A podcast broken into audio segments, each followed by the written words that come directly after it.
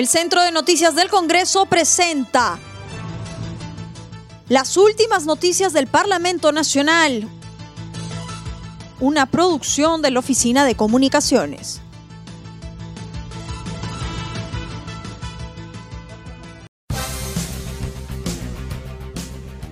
¿Cómo están amigos? Les saluda Rómulo Vargas. Hoy es miércoles 25 de noviembre y estas son las principales noticias del Congreso de la República. Presidenta del Congreso reafirma compromiso de promover políticas a favor de la mujer.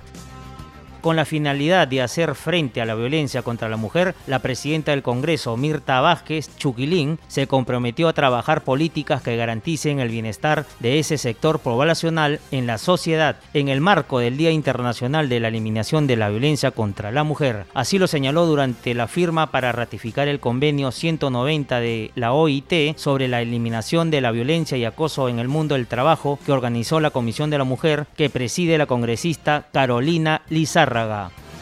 Un día muy significativo para nosotras las mujeres porque es un día que recordamos las luchas, luchas históricas.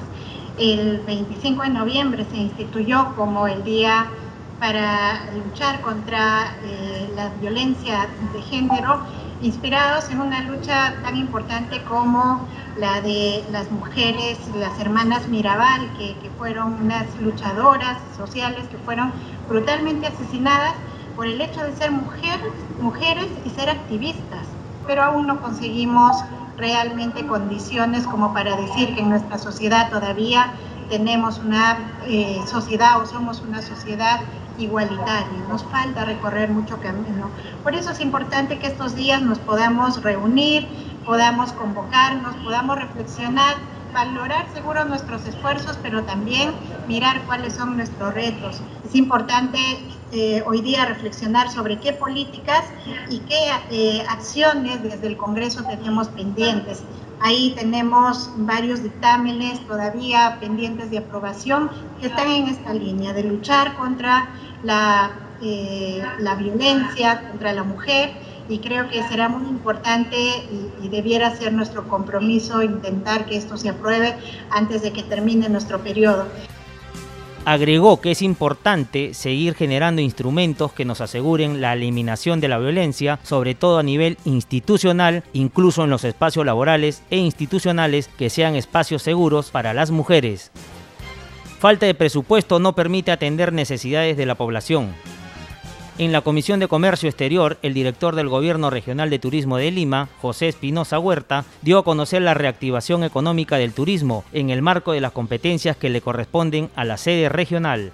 Espinosa Huerta indicó que las municipalidades distritales, en coordinación con DIRCETUR Lima, han desarrollado operativos de control y fiscalización contra sus áreas competentes y la Policía Nacional a fin de cumplir las disposiciones del Gobierno Central. Por su parte, el presidente de la comisión, Eduard Zárate Antón, lamentó el bajo presupuesto que el gobierno le asigna al Mincetur que no permiten atender las necesidades de los gobiernos locales. Cuentan con el 0.3% del presupuesto general de la República. Y cuando usted nos dice eh, necesitamos el interés del Estado, del gobierno, del Ejecutivo, en este caso, miro con, con, con sinceridad que ese 0.3% Hoy día prácticamente mi Centur no tiene disponibilidad ni ingresos económicos como para poder atender estas situaciones.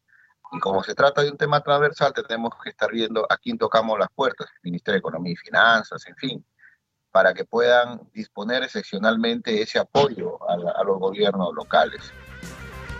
Agregó que la falta de actividades en el sector no permite generar ingresos económicos ni ejecutar obras.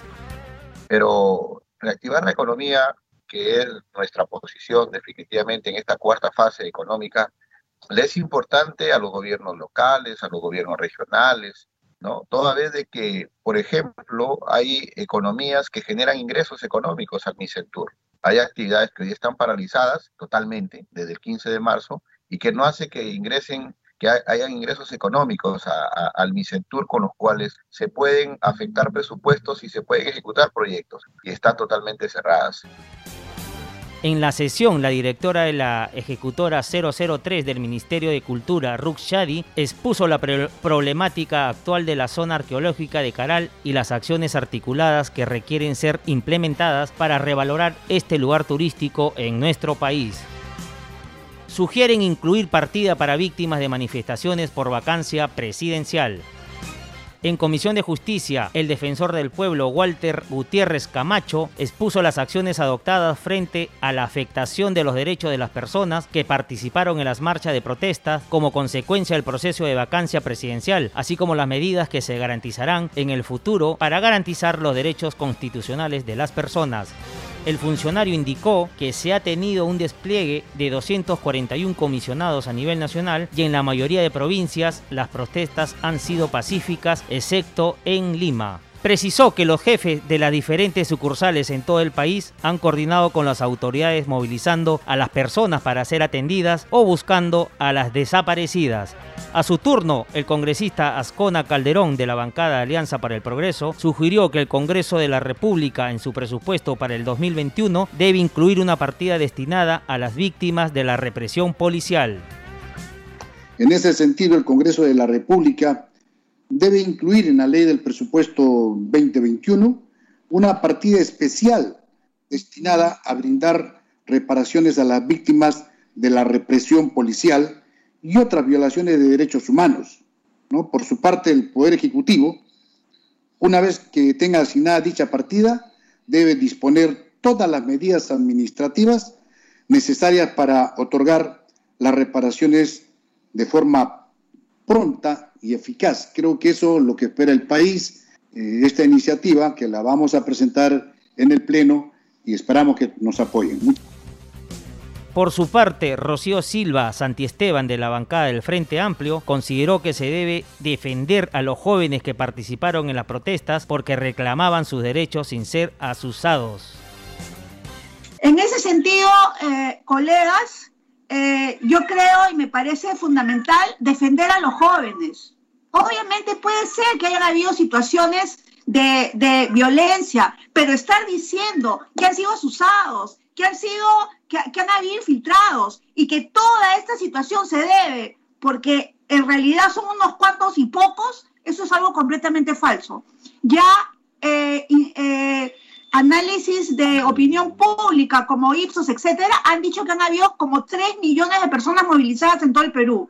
Y no me parece que en esos 3 millones de personas hayan habido, hayan podido ser asusadas. Debaten proyecto de apoyo a las MIPES para acceder al mercado libre de electricidad.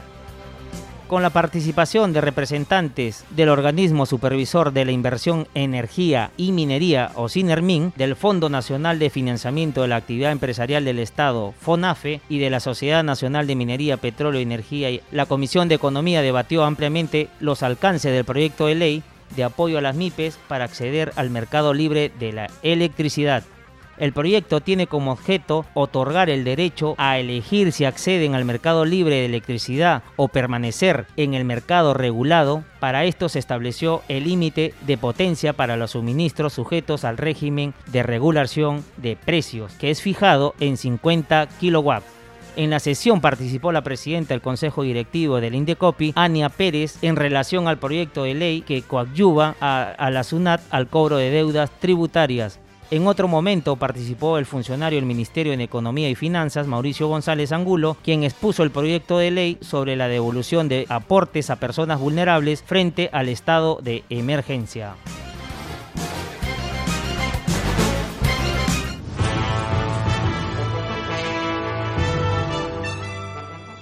El Centro de Noticias del Congreso presentó las últimas noticias del Parlamento Nacional una producción de la Oficina de Comunicaciones. Los invitamos a visitar nuestras redes sociales y sitio web www.congreso.gov.pe.